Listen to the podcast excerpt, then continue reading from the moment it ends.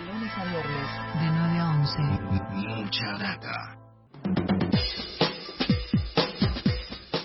Muy bien, desde el arranque del programa venimos conversando acerca de la situación crítica que se está viviendo en muchos hospitales privados, en clínicas privadas, en hospitales públicos. La situación es realmente alarmante, ¿no? Y estamos todavía en una, bueno, en una especie de limbo en donde se están a punto de tomar decisiones que todavía no se definen de, del todo, pero los números son alarmantes, ¿no? Por eso nos pusimos en comunicación con Arnaldo Dubin, miembro de la Sociedad Argentina de Terapia Intensiva, para reforzar, eh, digamos, la idea de este panorama, ¿no? Que por ahí no se ve todo el tiempo y que me parece que es importante y necesario comunicar. Arnaldo, ¿cómo le va? Soy Eddie Babenco desde Nacional Rock. Buenos días, ¿cómo le va? Bien, me imagino que debe estar preocupado. Quisiera que empecemos hablando un poquito de, cuál es el verdadero panorama de las, eh, bueno, de, los, de las eh, salas de las UTI, ¿no? De las, de las, eh, de los espacios de terapia intensiva del país en este momento y de la, de la ciudad y del AMBA en particular. Mire, yo, yo voy a tratar de, ser muy sucinto.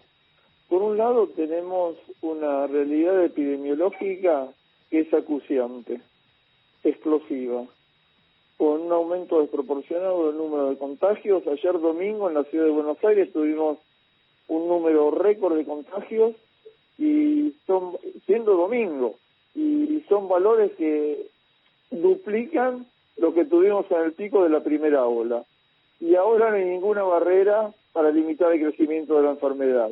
No, no está presente ya esa tan denostada cuarentena que salvó decenas de miles de vidas en el país, dando tiempo para fortalecer un sistema sanitario que estaba destruido y fundamentalmente, insisto con este concepto, retardando la velocidad de crecimiento de la enfermedad.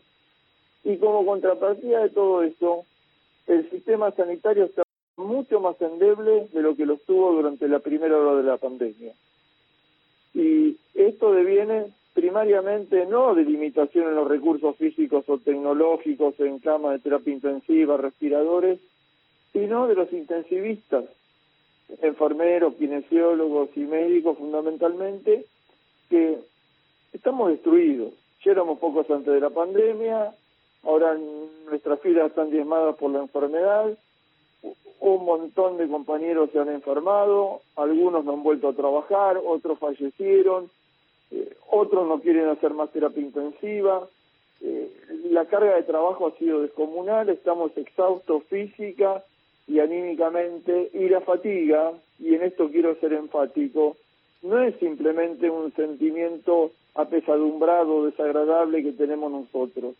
La fatiga impacta en la atención de los pacientes cuando uno se fatiga haciendo ejercicio muscular, la consecuencia es que no se puede mantener el rendimiento.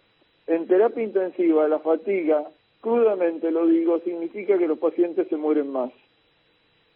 Entonces, como el sistema sanitario está al límite, está al límite, y yo en esto quiero ser contundente, cada vez hay menos camas de terapia intensiva, el sistema privado está prácticamente saturado, un paciente puede tener la mejor prepaga y está horas dando vuelta en una ambulancia para conseguir cama.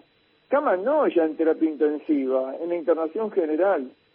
Y muchísimos hospitales ya están trabajando también al 100%.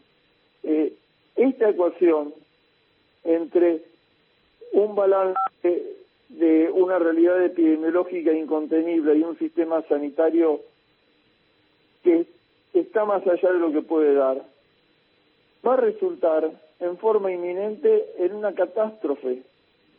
Entonces, lo único que podemos hacer en este momento es disminuir la circulación, evitar que progrese la enfermedad. Bien, sabe que lo escucho y, pienso en una en una obra de teatro que es muy popular y muy conocida, se llama Un enemigo del pueblo, es una, una obra de teatro de, de Ibsen, no sé si, si la conoce, pero es justamente eh, una escena muy similar a esto que usted está está alertando, ¿no? O sea, una persona que dice esto no se está desbordando, esto no va a poder seguir así, eh, es importante no tomar medidas al respecto. Y sin embargo no sé si, si usted tiene la misma sensación. Parte de la sociedad parece estar mirando para otro lado. Eh, no solamente parte de la sociedad sino parte de los medios de comunicación y parte de la política. Yo eh, quiero insistir en este concepto que ya he dicho muchas veces. El intento de resistencia a estas medidas, para mi gusto, tibias y tardías, es terrorismo sanitario. Es muy fuerte, pero es muy fuerte, pero Realmente está atentando contra la salud de todos los argentinos y las argentinas. Es muy duro eh, y muy complicado. Hay, hay, bueno, hay distritos, además, que, que, por ejemplo, en el distrito de la Ciudad de Buenos Aires, escuché decir al ministro de Salud que, bueno, que todavía da para, estamos en un 80%, todavía da para un poquito más, no hay que apurarse. Eh, bueno, imagino que usted no está de acuerdo para nada con esto.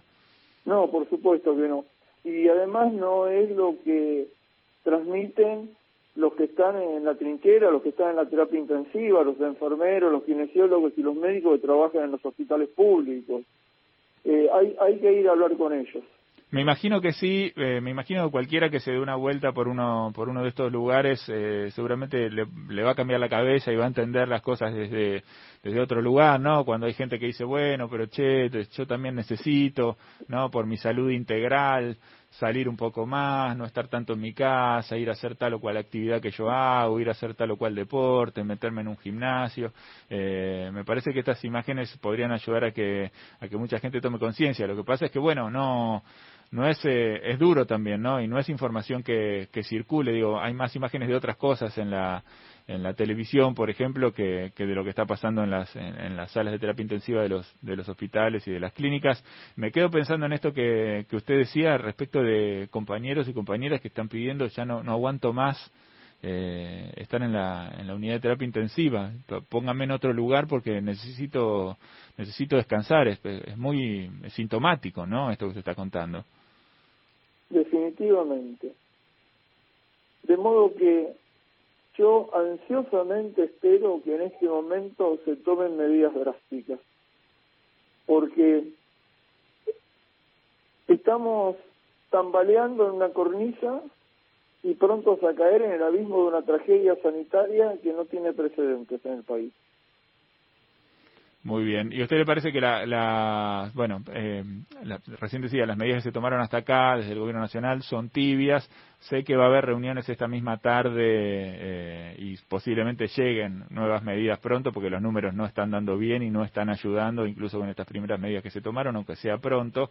Pero ¿qué le parece a usted que sería una medida correcta? ¿Volver al, volver al ASPO, volver a la cuarentena, tomarse una cuarentena eh, más importante y que todo el mundo vuelva a quedarse en su casa por, un, por lo menos por un tiempo corto para, para ir recuperando un poco el oxígeno?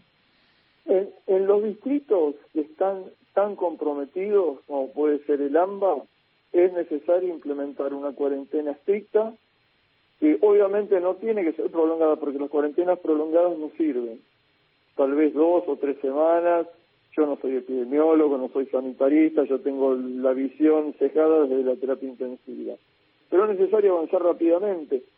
Eh, por supuesto, preservando las actividades productivas, tratando de no afectar más la economía, dándole ayuda a los sectores sociales más postergados. Por eso tenemos que avanzar. Eh, solamente el 10% ha pagado el impuesto a la riqueza. Que se hagan cargo. Eh, entonces, le quiero decir también que la crisis económica no resulta primariamente de la cuarentena, sino de la pandemia. Y si nosotros en este momento no hacemos cuarentena, la economía se va a caer porque va a ser imposible sostener las líneas de producción que ya se están afectando por el crecimiento de los contagios. Bien. Bien, bueno, eh, la verdad es que nos interesaba mucho, Arnaldo, escucharlo. Sabemos de la preocupación, del esfuerzo, del trabajo que están haciendo. Eh, es para es para agradecer. Mucha gente en un momento no salía a aplaudir eh, y, de alguna manera reconocía el trabajo que se estaba haciendo entre todo el personal de la salud. Hoy eso parece haber quedado en la historia, en el olvido, e incluso, bueno, vemos actitudes muchas veces en la calle eh, y en distintos lugares de, descuido muy importantes en un contexto que me parece que, valía la pena escribir de, de parte suya, Arnaldo, contar esta situación. no Se está viviendo una situación muy crítica en las las terapias intensivas, los, eh, los trabajadores y las trabajadoras ya no, aguantan estar ahí y me gusta la metáfora que usted usa, es como un cansancio, ¿no? Un músculo agotado que ya no puede responder de la misma manera.